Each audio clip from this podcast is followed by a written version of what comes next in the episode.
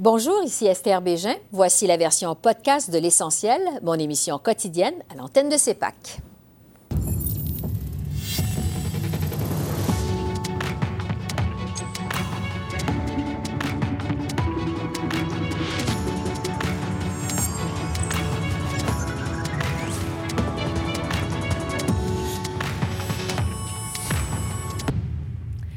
Bonsoir, Mesdames, Messieurs. Au jour 15 de la campagne électorale au pays, le thème de l'environnement domine pour une deuxième journée de suite. Alors, voici le bilan de ce mercredi 25 septembre. Justin Trudeau, d'abord, se trouvait à Delta, près de Vancouver, ce matin, où il a annoncé des mesures incitatives à la rénovation visant à rendre les résidences plus éco-énergétiques, dont un prêt sans intérêt pouvant aller jusqu'à 40 000 Le chef libéral a dû préciser euh, si une aide financière allait être versée aussi aux citoyens qui doivent rénover ou déplacer leur maison en raison des changements climatiques, comme par exemple à cause des inondations saisonnières.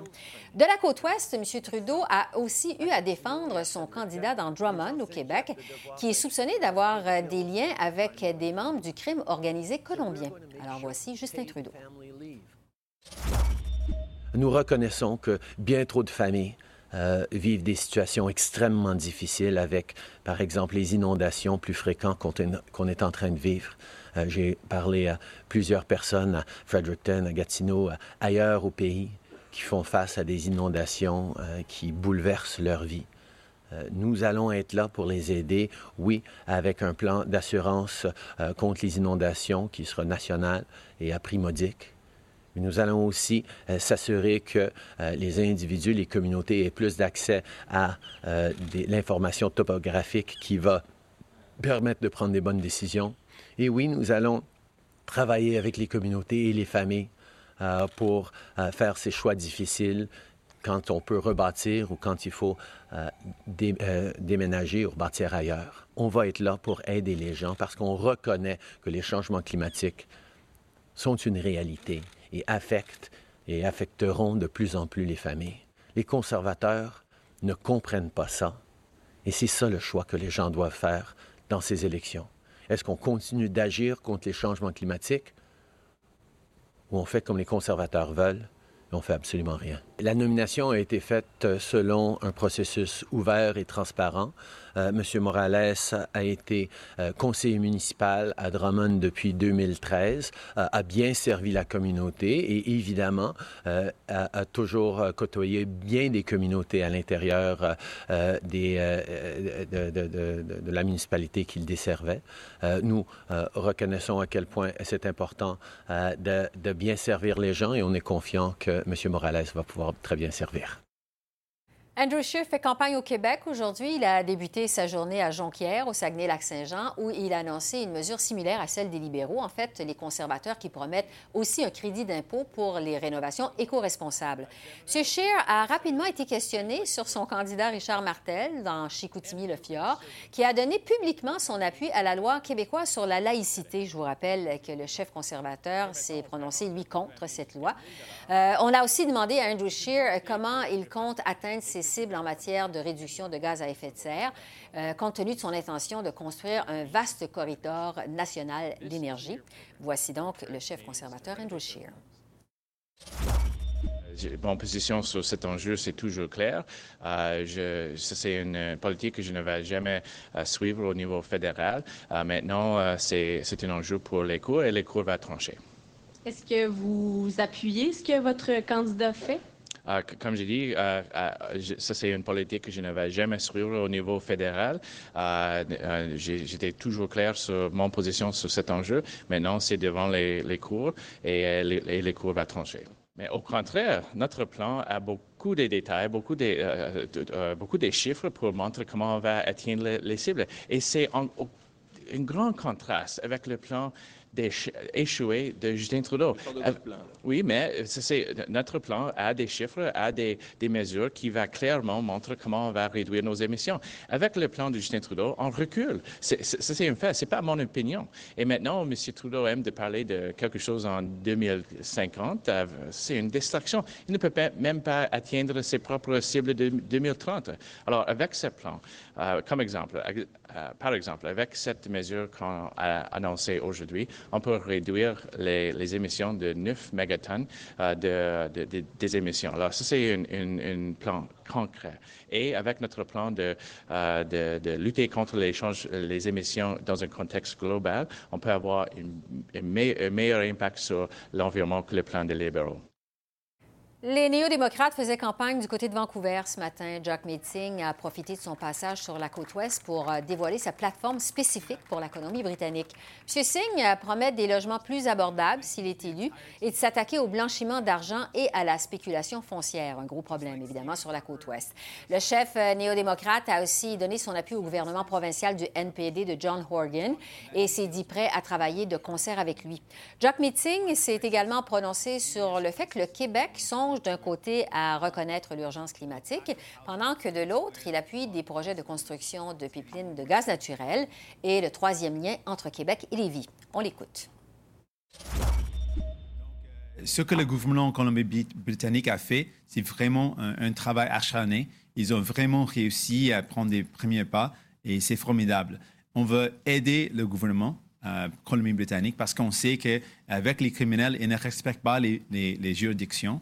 S'il fait quelque chose en une province, il peut démirer dans une autre. Aussi, c'est un enjeu qui est vraiment euh, important d'avoir une approche nationale parce qu'avec euh, le blanchiment d'argent, ça vraiment touche euh, un enjeu national parce que les criminels peuvent utiliser leurs leur ressources pour démirer et bouger l'argent un, côté à l'autre. Je pense que c'est un, un, une bonne nouvelle qu'ils ont reconnaître l'importance de l'urgence climatique. Donc, ça, c'est bon. Mais euh, les critiques sont là avec la troisième ligne, avec les autres projets qu'il appuie, euh, qu'ils ne prend pas, euh, jusqu'à ce moment, ils n'ont pas pris des actions concrètes pour faire la lutte contre la crise climatique.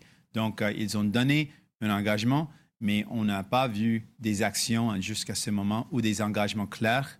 Donc, on, veut, on veut voir ça. Mais au niveau fédéral, je peux s'assurer, les Québécois et Québécoises, qu'on a des engagements forts pour faire la lutte contre la crise climatique, pour réduire nos émissions de gaz à effet de serre. Le chef du Bloc québécois a démarré sa journée à Longueuil, sur la rive sud de Montréal, où il a participé à une rencontre avec l'Union des producteurs agricoles. Yves-François Blanchette était en compagnie d'ailleurs du président de l'UPA, Marcel Groslot, qui en a profité pour faire connaître ses demandes au chef bloquiste. Les deux hommes ont échangé sur plusieurs dossiers, dont la gestion de l'offre, un enjeu qui préoccupe beaucoup les producteurs laitiers du Québec et sur lequel le Bloc québécois s'est déjà engagé à agir. Il a aussi été question de pesticides. Je vous rappelle qu'une commission parlementaire sur les répercussions des pesticides sur la santé publique et l'environnement est en cours au Québec. Alors on écoute Yves-François Blanchette qui est suivi du président de l'UPA, Marcel Groslot. Nous, ce qu'on propose, en fait, ce qu'on exclut, c'est de dire au milieu agricole, demain matin, vous arrêtez tout ça. De la même manière qu'on ne peut pas dire à tout le monde qui a un automobile à essence, demain matin, tu n'as plus le droit de t'asseoir dedans. Mais dans les deux cas, il faut assurer les conditions d'une transition réussie. Pour finir une transition, il faut la commencer. Alors nous, on dit, sur une période de quatre ans, un budget de 300 millions de dollars qui va servir en accompagnement, parce que ça va coûter quelque chose au milieu agricole, et qui va servir en recherche, parce qu'on ne peut pas demander au milieu agricole d'abandonner des pratiques sans leur offrir une alternative. Alors l'alternative, ça passe par la recherche et la connaissance. Pour l'instant, les gens se braquent sur des positions extrêmes, puis il se passe rien, puis pendant qu'il se passe rien, les dommages se perpétuent. Il y a deux familles de néonicotinoïdes que l'ARLA a déjà annoncé, dont l'ARLA a déjà annoncé euh, le bannissement d'ici quatre ans, trois ans ou quatre ans. Alors, on se prépare déjà à cette situation-là. Euh, mais pour les autres produits ou les autres pratiques, c'est sûr que ça prend de l'accompagnement euh, auprès des producteurs, transfert de connaissances, des recherches et des méthodes vérifiées et avérées qui sont, euh, qui sont adéquates pour remplacer euh, les pesticides. Et donc, nous, on parle de rétribution des biens et services écologiques rendus par les producteurs. Alors, il y a une série d'autres actions que les producteurs posent dans le but de protéger l'environnement. Alors, c'est beaucoup plus large. Pour nous, c'est beaucoup plus large qu'uniquement les pesticides, l'agro-environnement, mais pour ce qui est de la proposition de M. Blanchette, d'accompagner et de compenser adéquatement pour des mesures alternatives, c'est sûr qu'on est d'accord avec ça. Elisabeth May était à Halifax, en Nouvelle-Écosse, aujourd'hui. La chef du Parti vert a chiffré ses promesses électorales, promesses qu'elle a qualifiées d'audacieuses. Des chiffres aussi qui ont été vérifiés par le directeur parlementaire du budget. Évidemment, euh, les mesures fiscales entourant l'environnement et les changements climatiques euh, occupent une place importante de son programme électoral. L'objectif zéro émission nette de gaz à effet de serre d'ici 2050 faisait déjà partie de la plateforme du Parti vert avant l'annonce euh, à ce sujet des libéraux hier. On écoute Elisabeth May. Maintenant, je suis vraiment fière de, de, lancer notre budget avec la plateforme. Je veux dire un grand merci à tout le monde qui a travaillé fort pour cette budget et dans un esprit de responsabilité et de la transparence et de transparence, nous invitons les Canadiens à examiner nos propositions de recettes et de dépenses. Nous sommes fiers de présenter une série d'initiatives ambitieuses visant à éliminer euh, les échappatoires fiscales et mettre fin aux subventions euh, aux entreprises d'énergie fossile. Je vais dire quelques mots aussi de, de l'oléoduc de Trans Mountain. On doit euh, annuler l'oléoduc Trans Mountain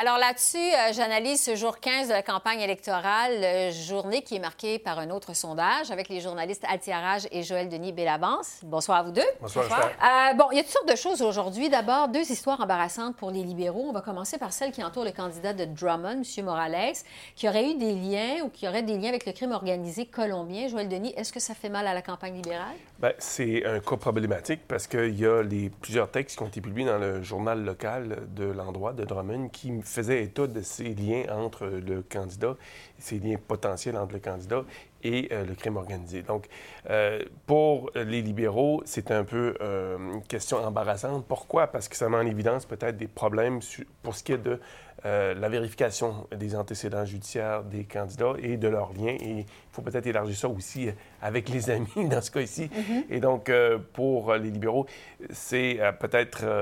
il est peut-être candidat en ce moment et je ne suis pas convaincu qu'il va l'être jusqu'à la fin ah, parce que j'entends des informations en coulisses comme quoi il pourrait y avoir d'autres révélations au cours des prochains jours. Donc, c'est un cas à surveiller. Donc, c'est une histoire embarrassante. L'autre histoire, c'est celle de la députée libérale sortante Eva Nassif, qui a raconté au Globe and Mail qu'elle a été forcée de, finalement, de, laisser sa circonscription parce qu'elle a de Laval, en fait, de Vimy, à Laval parce qu'elle aurait refusé de, de défendre publiquement euh, Justin Trudeau dans la foulée de l'affaire SNC-Lavalin. Euh, quel on doit accorder à ce témoignage-là, Altia? Bien, elle a donné quatre raisons possibles euh, pour lesquelles elle pense que le parti lui a dit non, vous ne pouvez pas vous présenter. Soit vous démissionnez ou on dit à tout le monde qu'on vous a, on vous a dit que vous n'avez plus le droit de vous présenter. Mm-hmm. Un, c'est que Justin Trudeau, c'était pas l'homme féministe qu'elle croyait, puis qu'elle avait des pressions euh, de ministre du cabinet de mettre sur les réseaux sociaux un témoignage. Euh, on, avait vu des témoignages de, députés derrière-ban, mais surtout de, de ministres qui disaient que Justin Trudeau, durant l'affaire de SNC-Lavalin, avec Jody Wilson-Raybould puis Jane Philpott que Justin Trudeau, il m'a jamais... Euh, il m'écoute, il est toujours à mon écoute, mm-hmm. il traite les fans dans le caucus d'une manière très respectueuse. Euh, l'impression qu'on donne Justin Trudeau, c'est pas mon impression à moi. Alors, mm-hmm. elle, elle dit que elle n'avait pas fait ce geste-là et c'est une, une, des raisons pour lesquelles il lui a montré la porte. L'autre euh, suggestion, c'est que euh, il y avait trois autres députés de Laval qui, euh, ils n'étaient pas très gentils avec elle, puis elle se sentait harcelée, mm-hmm. pas inclus. le parti n'a pas voulu commenter là-dessus, mais il semblerait qu'il y avait une plainte en 2016 à ce sujet-là. L'autre chose qu'elle dit, c'était que le parti lui a dit qu'elle avait fait des propos anti-gays, anti, la loi sur le cannabis, puis que c'est ces raisons-là qu'elle ne comprend pas, mm-hmm. que le parti lui a dit non, on vous montre la porte. La quatrième raison, c'était juste qu'elle n'était pas une joueuse d'équipe.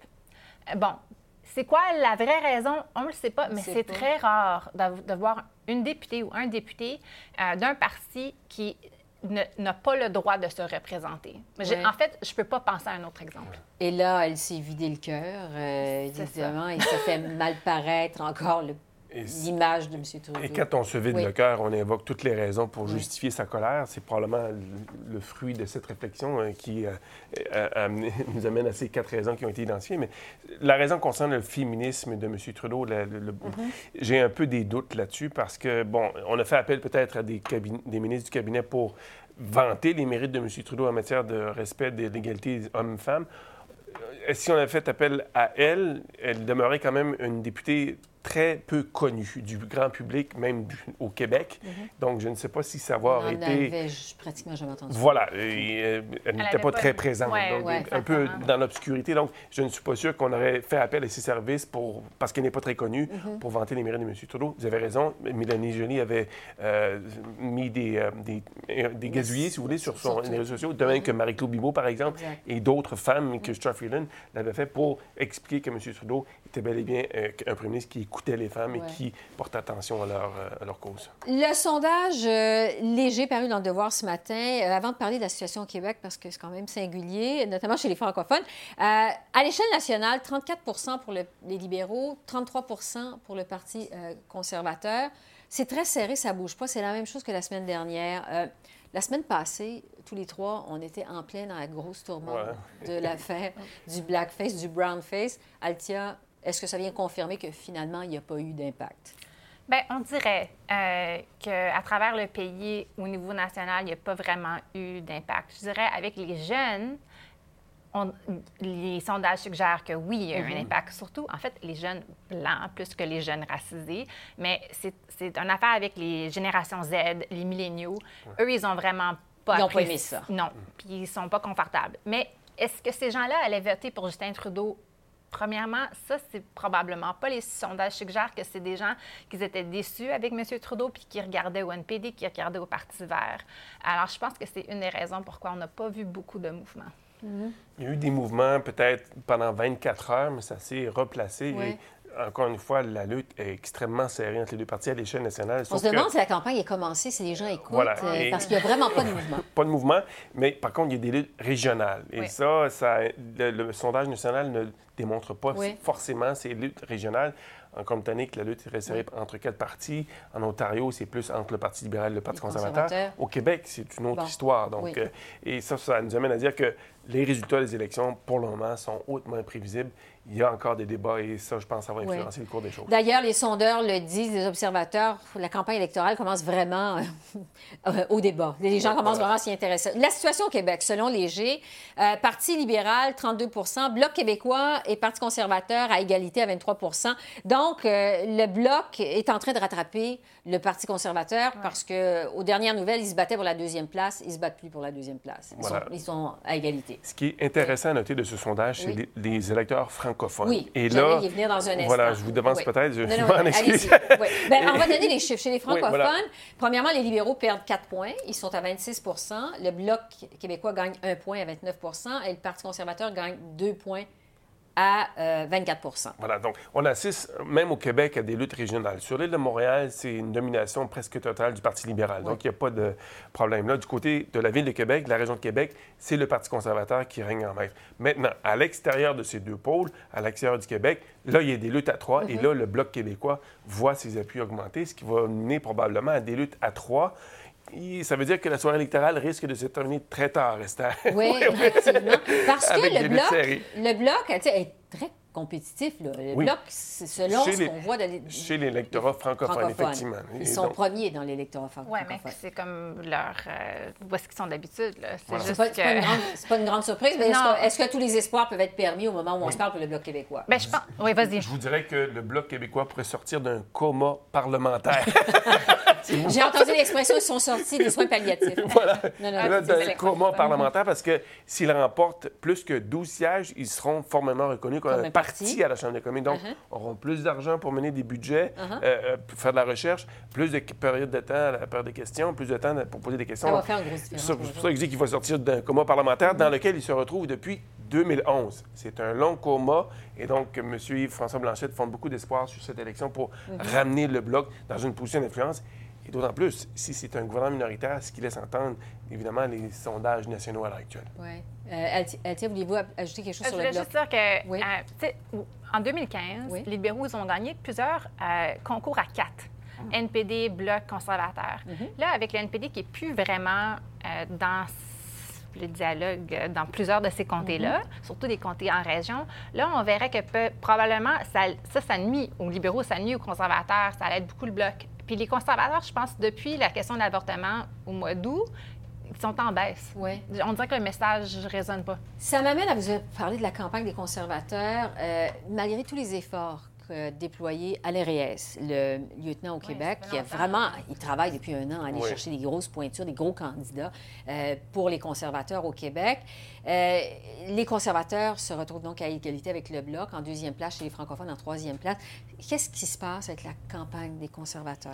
Eh Commençons bien, par le Québec avant de parler de l'échelle nationale. Dans une campagne Oui. électorale, souvent les électeurs examinent la performance des chefs. Oui. C'est eux qui donnent le ton. Et il semblerait que Andrew Scheer n'inspire pas le charisme, si vous voulez, d'un Mhm. Oui. Justin Trudeau à l'époque où il, en 2015, par exemple. Mhm. Donc, il manque peut-être un peu de comment dirais-je, d'étincelles, si vous voulez, dans le visage de euh, Il va être à Tout le monde en parle Voilà. dimanche soir. Oui. Ça, c'est une belle occasion pour lui de... Avec Elisabeth May, donc Oui. il faudra partager. que les deux vont être là. Oui, et euh, je présume qu'on va parler beaucoup d'environnement parce que Mhm. vendredi, il y a la grève euh, des étudiantes, grande et- marche, la grande marche. Donc, Mhm. ça va faire en sorte que ça risque de le placer un peu sur la défensive, sur les questions environnementales, parce qu'il promet un corridor énergétique et donc euh, Mhm. le- il est lié, son parti est favorable à l'exploitation pétrolière. Donc, ça va le mettre dans une situation difficile.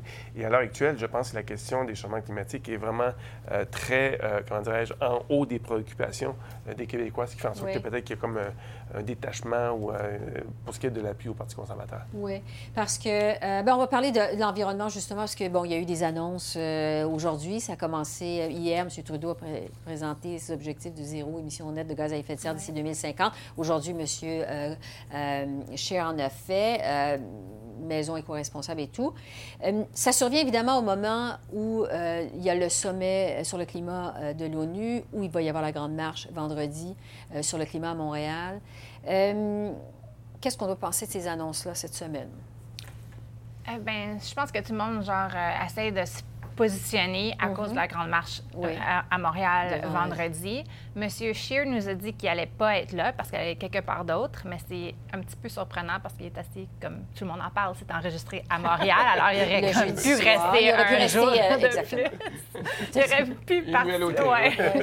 Euh, je, je serais surprise de ne pas voir Justin Trudeau à la marche. Je serais surprise de ne pas voir Jack Meeting à la marche. Je pense que M. Trudeau, surtout, il a besoin de démontrer que c'est pas juste euh, des cibles da- dans l'air, Uh-huh. puis ass- que, tu sais, oui, il a acheté une pipeline, mais il est vraiment, euh, il y croit vraiment à l'environnement. Il veut vraiment faire Uh-huh. euh, des gros sauts, parce que c'est vraiment, c'est pas des petits pas qu'on a besoin de faire, là, c'est des gros sauts, Ouais. euh, pour reprendre cet électorat-là. Parce Ouais. que ces gens-là, là, c'est les gens qui regardent le NPD puis qui regardent le Parti vert. En tout cas, on peut s'attendre à ce que tous les chefs présents se collent sur Greta Thunberg qui va être là. Voilà, euh, qui- il y a des discussions en ce moment entre les libéraux et euh, ceux qui s'occupent de la communication de. Greta Thunberg pour organiser une possible rencontre vendredi entre la jeune militante et M. Trudeau. Donc, on veut accrocher son grelot le plus possible.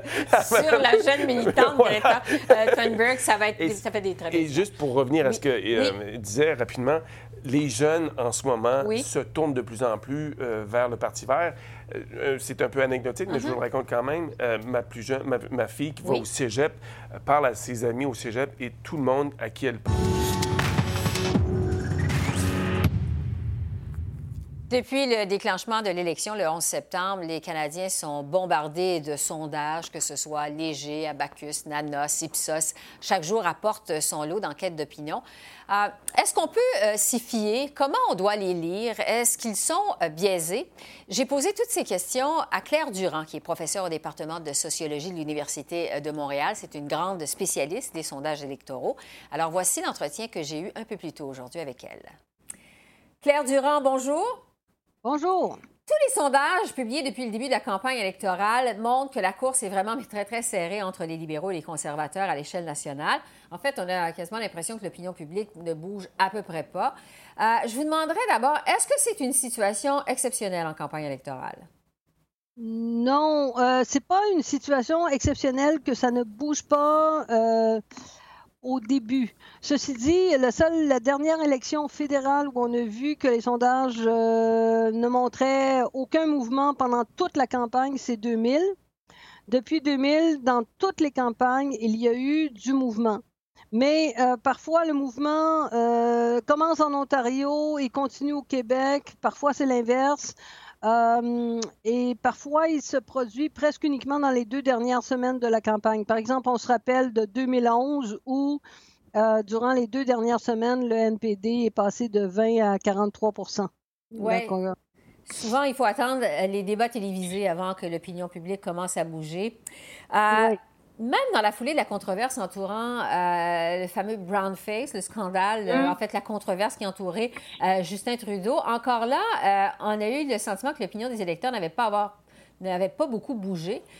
Si on prend par exemple la firme de sondage Nanos, qui fait des sondages au quotidien, ce qu'on appelle en fait des tracking polls, euh, tout de suite après l'éclatement de cette controverse-là, les conservateurs ont fait un bond de 34 euh, à 37% dans les intentions de vote à l'échelle nationale, donc un gain de 3 points. Mais le lendemain, toujours selon Nanos, les conservateurs étaient revenus euh, à 34% dans les intentions de vote, donc retour en quelque sorte au même point que l'avant-veille. Euh, quelle valeur on peut accorder à ces sondages-là, ce qu'on appelle les tracking polls, les sondages euh, Justement, j'allais vous dire que rien de tout ça ne voulait dire quelque chose. c'est parce que, si je me souviens bien, Nanos fait un 400 par jour. Exactement. Donc, donc 400 euh, euh, nouveaux électeurs sont sondés euh, chaque soir par téléphone, par Manos. Et ça fait, ça fait toujours, en fait, ce genre de sondage-là fait toujours la même chose. Ça fait des, vagues, ça fait des, des, espèces d'ondes sismoïdales. Mm-hmm. où ça, monte, ça descend, ça monte, ça descend, parce que dans le fond, euh, chaque chiffre que vous avez est basé sur les trois derniers jours et il suffit qu'il y ait une journée euh, avec, avec 400 dollars, 400 répondants sur l'ensemble du Canada, vous comprenez que c'est très variable. La marge d'erreur est à peu près à 5 si je me souviens bien. Euh, oui, est à, est à 5% Donc, euh, euh, une variation de 3 points, ça veut mais strictement rien dire. Là. Il faudrait que vous ayez une variation de 6-7 points pour que ça veuille dire quelque chose. Mais donc, ce que vous êtes en train de dire, c'est que, Il faut prendre ces résultats-là avec des pincettes, comme dirait l'autre il faut de toute façon toujours prendre euh, les sondages individuels avec des pincettes. Moi, j'appelle, je, dis, un sondage ne fait pas le printemps. Donc, euh, si vous avez trois sondages affilés qui disent la même chose, vous vous dites, ah, ben là, il y a peut-être quelque chose qui se passe. Mais un seul sondage, euh, ça veut rien dire. Là, j'ai regardé tous les sondages qui ont été faits depuis l'affaire du brown face et j'en ai une partie qui donne les conservateurs plus en avance sur le Parti libéral, donc euh, entre 3 et 5 points. Et j'en ai une autre partie, à peu près la, moitié, qui euh, donne toujours les conservateurs et euh, le Parti libéral nez à nez. Donc, les sondeurs, d'une certaine manière, s'entendent pas sur, sur ce qui se passe. Et, là, je vais, je vais essayer d'analyser ça dans les prochains jours pour essayer de voir s'il y a des, choses qui nous permettent de comprendre ça mais euh, il, reste que c'est d'ici une semaine qu'on va savoir si vraiment ça a eu un effet ou pas. Donc, il est trop tôt encore pour savoir si vraiment ça a collé dans l'opinion euh, publique des électeurs. Euh, Claire Durand, pour l'ensemble des sondages maintenant, quels impacts ils ont sur l'opinion publique au jour le jour? Quand on reçoit comme ça des sondages chaque jour, ça a quel impact sur l'opinion publique? Les sondages vous disent comment pensent les gens qui ne sont pas vos proches? Donc, euh, d'une certaine manière, ça peut être relativement facile de savoir comment pensent les gens autour de nous, euh, mais les gens qui sont autour de nous sont souvent plus similaires à nous. Donc, euh, ce que vous donnent les sondages, c'est ce que aucune autre source ne peut vous donner, c'est de savoir, par exemple, comment pensent les gens de l'Ontario, comment pensent les gens de la Colombie-Britannique, euh, comment pensent les gens de Québec versus ceux de Montréal. Et, à partir de ces informations-là, euh, en fait, on, sait que les gens qui regardent les sondages sont les gens qui sont les plus intéressés à la politique. Euh, ça peut amener des gens à se questionner, mais c'est juste un élément d'information, si vous voulez. Ça peut aussi les conforter dans leur position. En fait, on s'aperçoit que les gens qui regarde les sondages, sont euh, nettement, euh, ont nettement plus tendance à ne pas changer d'opinion, à garder le, même parti pour lequel ils avaient l'intention de voter dès le départ. Bon, parlant des euh, électeurs qui ne changent pas d'opinion, les sondeurs nous disent depuis le début de la campagne que le vote dans cette élection-ci est très volatile, c'est-à-dire que les électeurs peuvent changer d'opinion à tout moment euh, qui ne sont pas vraiment branchés. Euh, est-ce que ça fausse les données des sondages quand l'électorat est volatile? Écoutez, ça fait, je pense que ça fait déjà un certain nombre d'élections que les sondeurs nous disent que les, les électeurs sont volatiles. C'est vrai qu'on l'entend souvent. Ceci dit, si j'étais un sondeur, étant donné que je vais prédire le vote, j'aurais tendance à, me, disons, à protéger mes arrières. Euh, d'une certaine manière. Mais est-ce que les, les, gens sont de fait plus volatiles qu'avant? Euh, oui, comme je vous disais, en 2000, c'est la dernière élection où il n'y a pas eu de changement pendant la campagne. Donc, depuis ce temps-là, il y a toujours eu des changements et parfois des changements très importants. Euh, on, je suis en train de travailler en ce moment dans cette élection-ci. Je me suis donné comme but d'essayer de voir comment on peut mesurer pour vrai la volatilité des électeurs. Parce qu'avant, on prenait euh, la proportion d'indécis, mais cette proportion-là, elle est très liée au mode d'administration des sondages. Donc, euh, il y, y, a toutes sortes d'autres informations, dont il y a des gens qui demandent est-ce que votre vote est définitif, d'autres qui demandent si c'est très certain. Euh, il y a la deuxième question qu'on appelle la question de relance qui est posée aussi. Donc, je, vais essayer d'analyser ces informations-là pour savoir si on peut avoir des, des indicateurs plus fiables et, de, de, la volatilité des électeurs, si elle change pendant la campagne, d'une part, euh, et si elle change d'une élection à l'autre. Bon, il y a des sondages qui sont faits par web, par Internet. Il y en a d'autres qui sont faits par euh, téléphone. On parlait de Nanos il y a un instant, euh, qui téléphone chaque soir à 400 nouveaux électeurs. pour mettre dans sa base de données. Léger fait des sondages par web. Est-ce qu'il y a une différence dans leur efficacité, que ce soit par Internet ou par téléphone? et il y a Ipsos qui mélange les deux. Mhm. qui fait... Euh, et du téléphone et de l'Internet. Et du téléphone et de l'Internet. Et puis, il y a aussi, évidemment, l'automatisé, là, qui est fait par euh, Ecos, Main Street et Forum, si je Ce qu'on appelle les robocalls. Ce qu'on appelle les robocalls. Mhm. Euh, donc, il y a diverses méthodes. différence entre les méthodes, pas vraiment. En tout cas, la dernière élection euh, québécoise, vous voyez, il n'y avait pas vraiment de, différence entre les méthodes. Il y a une chose qu'on voit dans presque toutes les élections, c'est que les, sondages web ont tendance à moins détecter le mouvement. Euh, en partie, possiblement parce qu'ils ont des échantillons un peu plus homogènes. Mais au final, quand on regarde euh, la prédiction, euh, ou bien tout le monde est à l'intérieur de la marge d'erreur, ou bien tout le monde est dans le champ complètement, comme ça s'est, passé en, 2018 pour le Québec. Par contre, on sait maintenant que ce n'était pas les sondeurs qui s'étaient trompés, c'était les gens qui avaient changé d'idée. Hmm. Euh, c'est une donnée intéressante quand même, ce que vous dites, parce que l'année dernière, euh, on a beaucoup parler des sondeurs qui euh, s'étaient trompés dans cette élection-là, mais finalement, euh, avec un peu de recul, le recul qu'on a maintenant, on constate que les électeurs ont carrément changé d'idée.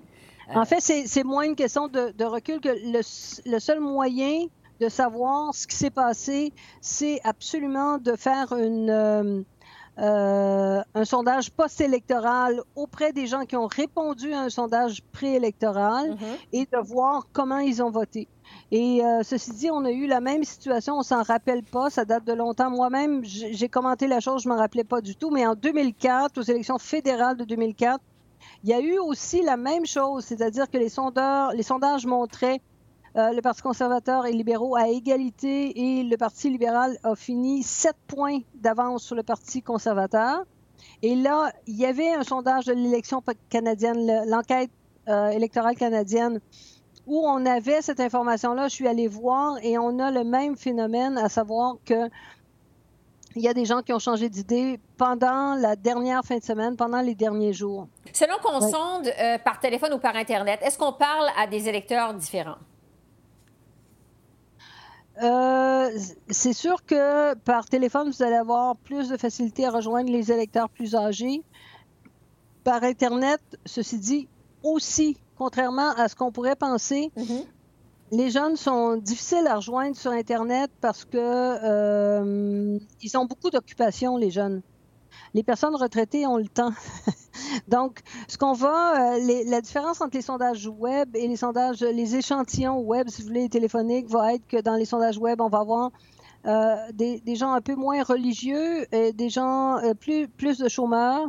Euh, on a plus de personnes âgées, mais ça, c'est le, cas dans les deux groupes. Maintenant, les sondeurs, eux, savent ça.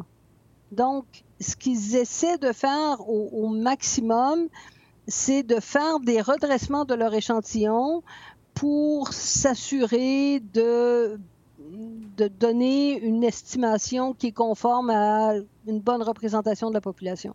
Est-ce que euh, on entend des fois euh, des gens dire que les sondages sont biaisés, qu'il y a des questions de sondages qui sont dirigés, qui sont biaisés. Qu'est-ce que vous pouvez nous dire là-dessus? Est-ce que c'est le cas qu'il peut y avoir des sondages qui sont biaisés? Je vous dirais non. Euh, et je vous dis non parce que euh, ce que vous avez en période électorale, c'est la crème des sondages. Pour une raison bien simple, c'est que toutes les firmes de sondage jouent leur euh, crédibilité, leur réputation sur les sondages électoraux parce que c'est le seul moment où on peut euh, comparer les résultats des sondages et la vraie, la vraie affaire. Donc, tous les sondeurs ont avantage à pouvoir dire qu'ils ont bien euh, estimé le vote et ils vont donc prendre vraiment toutes sortes de, de- de méthodes pour essayer, euh, un, de s'assurer de ne pas avoir de questions biaisées. Il faut dire aussi que euh, maintenant, vous avez accès au questionnaire que les sondeurs utilisent. Donc, c'est assez facile d'aller voir le questionnaire. Et souvent, pour être sûr de ne pas biaiser, les sondeurs posent la question d'intention de vote dès le début du questionnaire. Donc, euh, assez difficile finalement de, de, de biaiser un, un sondage. Vraiment, on est bombardé de sondages depuis le début de la campagne électorale. Est-ce que vous trouvez qu'il y a trop de sondages en période d'élection? Il n'y en a jamais assez. Il n'y en a jamais assez? Pourquoi? Euh, ce, que, ce que je veux dire, c'est que ce que la théorie dit, dans le fond, c'est plus vous avez de sondages, plus la moyenne des sondages risque d'être proche de ce qui se passe dans la population. Euh, chaque sondage a certains biais. Et si j'ai beaucoup de sondages, je pense que les biais se, se contrebalancent. Et, et donc, la moyenne de l'ensemble de mes sondages va donner une très bonne approximation euh, de la population. Autrement dit, plus vous avez de sondages, plus vous réduisez votre marge d'erreur. Plus on se rapproche de- du portrait réel, de ce qu'il y a dans la Ouais. réalité. Claire Durand, euh, merci beaucoup de nous avoir éclairés euh, aujourd'hui. Merci. Merci, au revoir. Au revoir. Alors voilà, c'est ce qui complète notre bilan du jour 15 de la campagne électorale au pays. Esther Bégin qui vous remercie d'être à l'antenne de CEPAC, la chaîne d'affaires publiques par câble. Peter Van Dusen prend la relève dans un instant pour vous présenter Primetime Politics et poursuivre notre couverture de l'élection 2019. Alors je vous souhaite une excellente fin de soirée. À demain. Je vous laisse sur ce compte-rendu des moments marquants de cette 15e journée de campagne. Au revoir.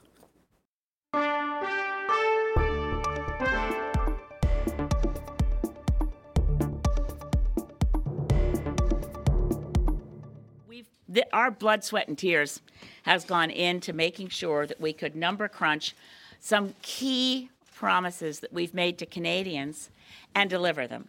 So, a few quick notes, just so it's very clear that the Parliamentary Budget Office reviewed 24 of our planks. This is not, we would never want to say that the Parliamentary Budget Office has signed off on our platform. We need to draw some clear lines. We asked for 24 specific items, the big ticket items, to be reviewed. We are releasing every single one of the items that the Parliamentary Budget Office reviewed. We've asked the Parliamentary Budget Office to put everything they did for us for this platform And for this costing analysis, the pieces done by the Parliamentary Budget Office are public. C'est une grande différence entre nous et les autres partis parce qu'actuellement, nous avons demandé au budget, au bureau de uh, budget, uh, budget d'officier parlementaire pour le budget de, rendre absolument public les, recherches pour nous. Nous avons demandé d'avoir uh, 24 éléments de plateforme analysés par le, bureau d'officier de budget parlementaire. Je vais dire un grand merci à toute l'équipe de cet bureau. The, the office, the Parliamentary Budget Office has done an amazing job in analyzing.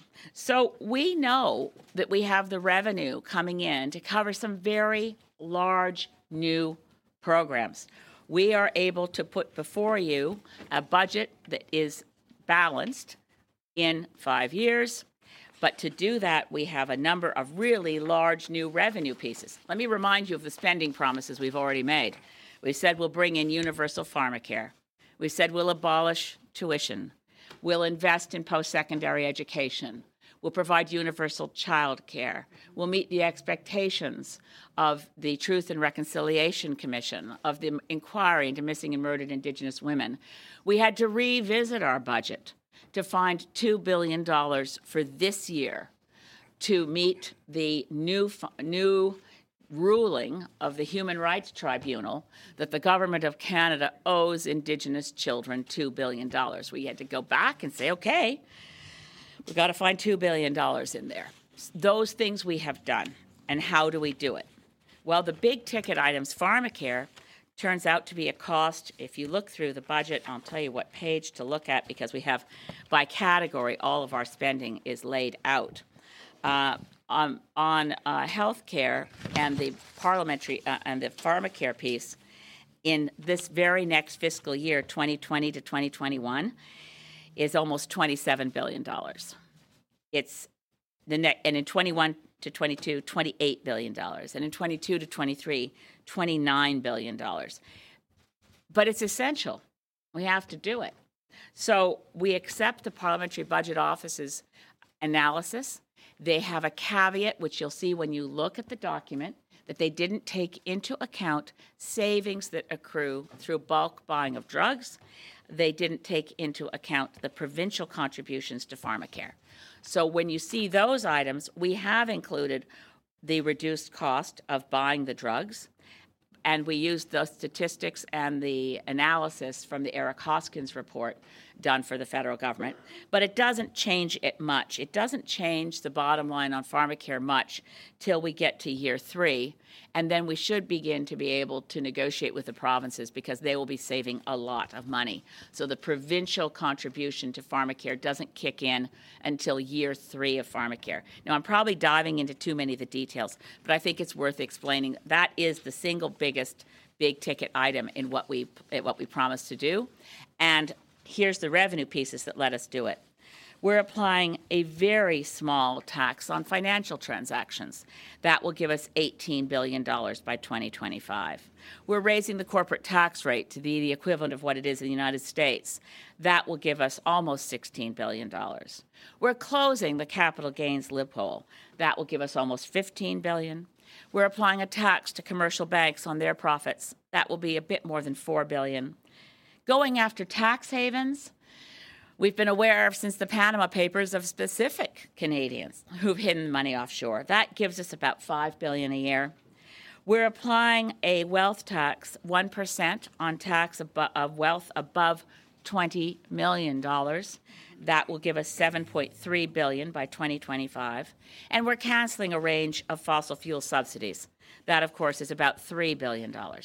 And another area which I think uh, bears a note. It's not a huge amount of money, but it's time to bring the Amazons and the Netflixes and the Googles and the Facebooks into the tax regime. They mine our data and make a lot of money out of Canada. It's only $1 billion by 2025, but it begins to level the playing field. And we close the loophole that lets people advertise on Google and Facebook and pay less in tax than if they advertised in the Chronicle Herald or put an ad on a local radio station.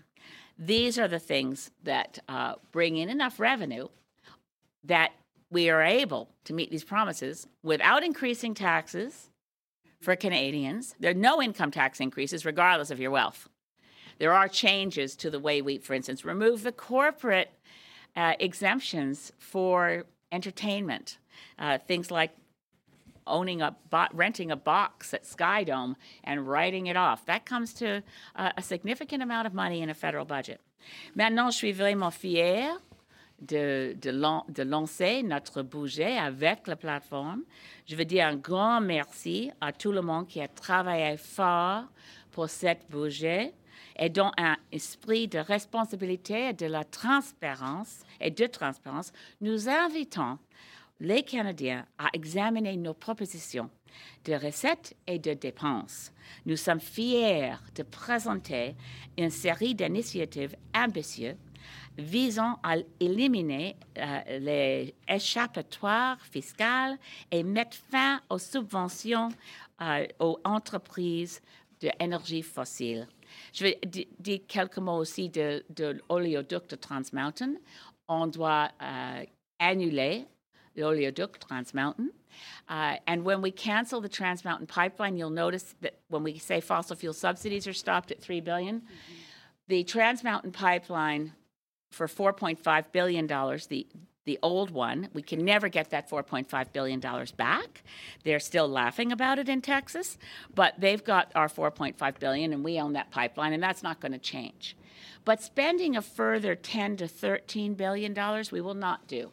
Now you don't see on our line item here that we've recouped 10 to 13 billion because and Canadians have people have asked me, how did we buy a pipeline for 4.5 billion dollars? Where was that in the budget?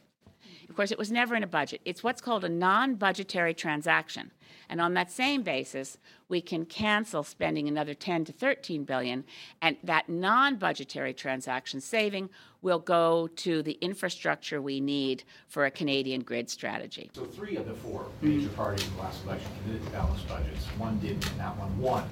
And one might think that Canadians would rather, they don't mind a little deficit spending, um, so long as GDP ratios uh, sort of thing. So give me your thoughts about why it's important for Greens to get to a balanced budget.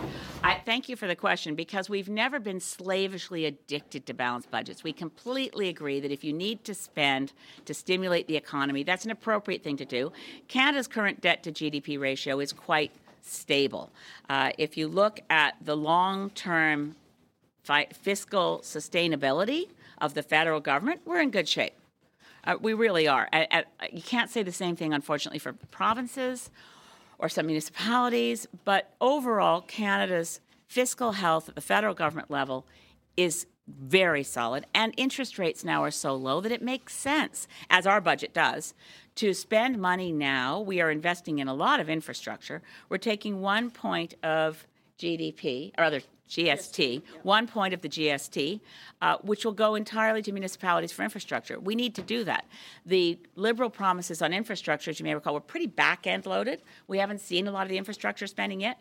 What Canada's economy really needs right now is a lot more investment. We've been, we're, our, our, our GDP growth is roughly 1.5% per year, and it's mostly in the services sector. So we really could, investment's been pretty flat. So we are not ideological about balanced budgets. But we do know that it matters to Canadians. And Greens believe in living within our means economically and ecologically. So we come to balance in five years.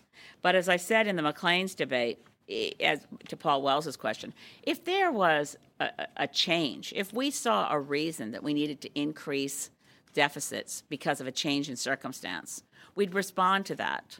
But we believe Canadians need to see fiscal responsibility. It's something that Greens have always cared about. And we balance the budget in the same period of time in which Mr. Scheer plans to balance the budget, but we do it by expanding revenue because we're significantly expanding social programs. So usually the words balanced budget tend to align with parties that are prepared to cut deeply into services to Canadians for austerity. We are not like that. We think we need more spending. We clearly need spending. We've put 400 million in this budget just for the just transition strategy for workers in the coal sector who are seeing phase out coming soon. Uh, we're the only party that has done that. We're serious about protecting workers in the transition to a non carbon economy. Uh, so our commitment to budgets is, that are balanced is not ideological, it's just prudent. I just wanted to chat a little bit about, uh, you mentioned Canada needs investment. Um, the dot-com era, Mhm. much like perhaps the green tech era, a lot of similar, same entrepreneurs. Yeah. They've often complained that taxes on capital gains reduce incentive for entrepreneurs to sell their business and be a serial entrepreneur and start another business. And a lot of your uh, tax initiatives on wealthy, on that sort of thing, may not produce the investment in new green tech firms, which I'm sure you Yeah. agree we all need. Well, we have funds in the budget for venture capital. We have funds to assist green tech firms get up and running. No, I hear you. There's arguments on both sides of going down the roads we're going. But we know that Canadians need, we, we don't want to add taxes to individual Canadians. That's clear. The, we do call for a complete overhaul of our tax code. I should have mentioned that by now. We haven't, the last tax commission we had in Canada to examine whether our tax regime was actually fair and progressive. That was in the 1960s. So we are, this is interestingly enough a call of the uh, Canadian Chamber of Commerce. They wanted too. Let's look at our tax regime and see if it's fair. We have so many different governments since the 1960s that have layered, one might say, larded on to our tax code so many complex boutique tax cuts, accelerated capital cost allowances, all manner of complications that we want to root and have a root and branch review and reform of our tax code. But clearly, lower, lower and middle income Canadians and even fairly wealthy Canadians uh, can f- feel that they're overtaxed. The super wealthy are definitely, the 1% of Canadians are seeing increased levels of uh, income and wealth creating a growing gap between the 1% and the rest of us. And we don't want to go down that road. We want much more equity. So that's where we're looking at the closing the capital gains loophole, closing the stock option loophole, and working to support small business. We don't change the tax on small business, not a bit. We raise the tax on larger transnational corporations and to the extent that and, and I, I i love working with entrepreneurs and i love seeing them spin off their businesses and help other entrepreneurs get going. Honestly in looking at our budget i don't think we've done anything to chill that kind of entrepreneurial zeal. We want to work to ensure that canadian businesses also have the kind of robust support from the government of canada in patent protection as they go into a fairly predatory world of global capital.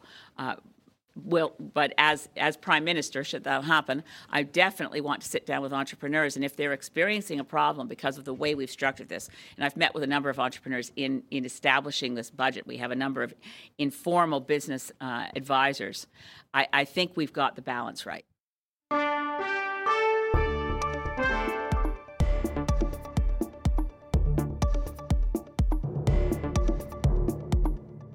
The Green Party has just come out with a PBO costed plan for uh, what they're proposing, and in it includes pharmacare.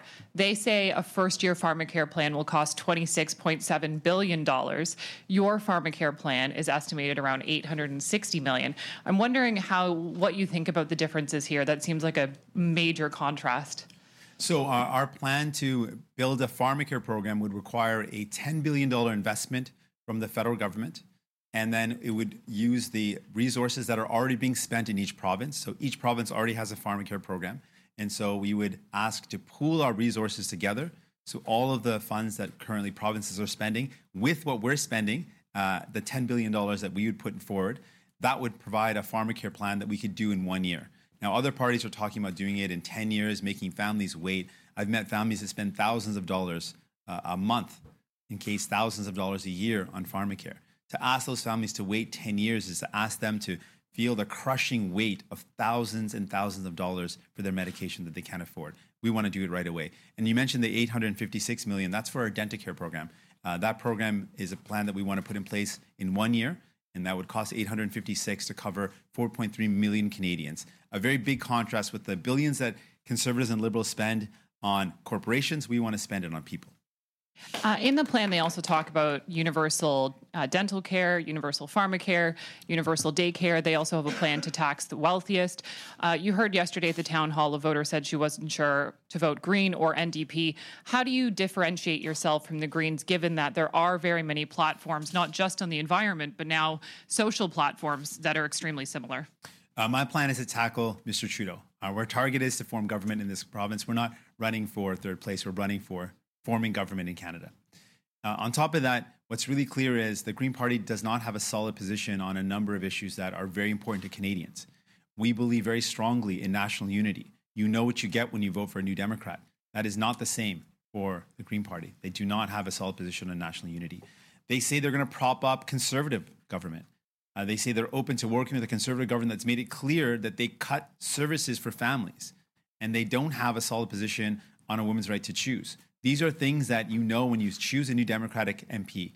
You have someone who will fight unequivocally to always protect and expand services for a woman's right to choose, that'll always fight for social justice. People believe New Democrats when it comes to expanding healthcare. It was New Democrats that put in place national pharmacare or national Medicare.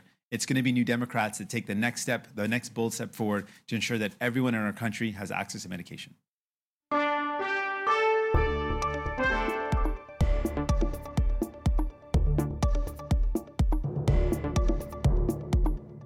Sur les inondations, il y en a certains qui pourraient dire on prend de l'argent public pour subventionner des gens qui puissent continuer de vivre dans des zones inondables, alors qu'on sait qu'ils sont inondables, alors qu'on sait que les inondations risquent de revenir. Comment vous pouvez dire aux contribuables qui vont payer pour ça, qui ne sont pas dans des zones inondables, que c'est pas une subvention ou qu'on n'est pas en train de payer pour que des gens puissent avoir un bord de l'eau alors que d'autres n'ont pas l'occasion de le faire? On reconnaît qu'avec les changements climatiques, des zones qui n'étaient pas inondables avant deviennent de plus en plus inondables. C'est pour ça qu'il faut agir pour contrer les changements climatiques et c'est pour ça qu'on a tous une responsabilité d'aider les gens dans des décisions difficiles qu'ils vont avoir à faire. Euh, et euh, l'engagement aujourd'hui, c'est que non seulement on va lutter contre les changements climatiques de façon concrète, mais on va être là pour faire partie de la conversation et partie des solutions euh, avec euh, des individus et des communautés qui prennent des décisions extrêmement difficiles. On sait très bien que l'impact des changements climatiques va continuer d'augmenter et nous nous devons, en tant que société, de travailler ensemble pour aider euh, tous ceux qui seront affectés. Marika Walsh with the Globe and Mail. Even Asif says that you told her in May that she would be nominated for the Liberal candidate for as the Liberal candidate in Vimy. Is her recollection of her interactions with you correct? Decisions regarding uh, potential candidacies for the Liberal Party are always uh, processed in uh, an independent and transparent process according to the rules of our party. Uh, we have a green light committee to do that. Uh, we're, I have uh, continued to engage with all our MPs and encouraged uh, them to go through the independent process, and I trust the independent process that has done its work in as a green light committee you didn't answer my question. I'm going to give you the opportunity to try that again. Did she or did she not recollect her interactions with you correctly? And I have another question for you. Was she denied the nomination because she refused to praise the femi- your feminist credentials on social media following the SNC Lavalin affair? Uh, the process around a green light committee is conducted uh, independently according to the rules that we have. Uh, I had uh, many conversations uh, with Madame Nassif and with uh, other candidates who were going through that green light process, and every time I expressed hope that it would be successful. But I trust the processes we've established as a party, uh, and I know that those processes are properly followed. And was she was she let go though because was she let go because she did not endorse your feminist credentials after SNC Lavalin? I'm uh, not going to comment on the specific decisions of the Green Light Committee, but those uh, determinations are made uh, on a fair basis according to the rules of, uh, of the party. But uh, in, in this case, uh, that was not the issue that ended up leading to Madame Nassif being red lit. Euh, je peux confirmer que ce n'était pas la raison pour laquelle euh, Mme Nassif a, reçu le feu rouge, euh, mais le processus de feu rouge est indépendant euh, et nous respectons les décisions prises par le comité en question.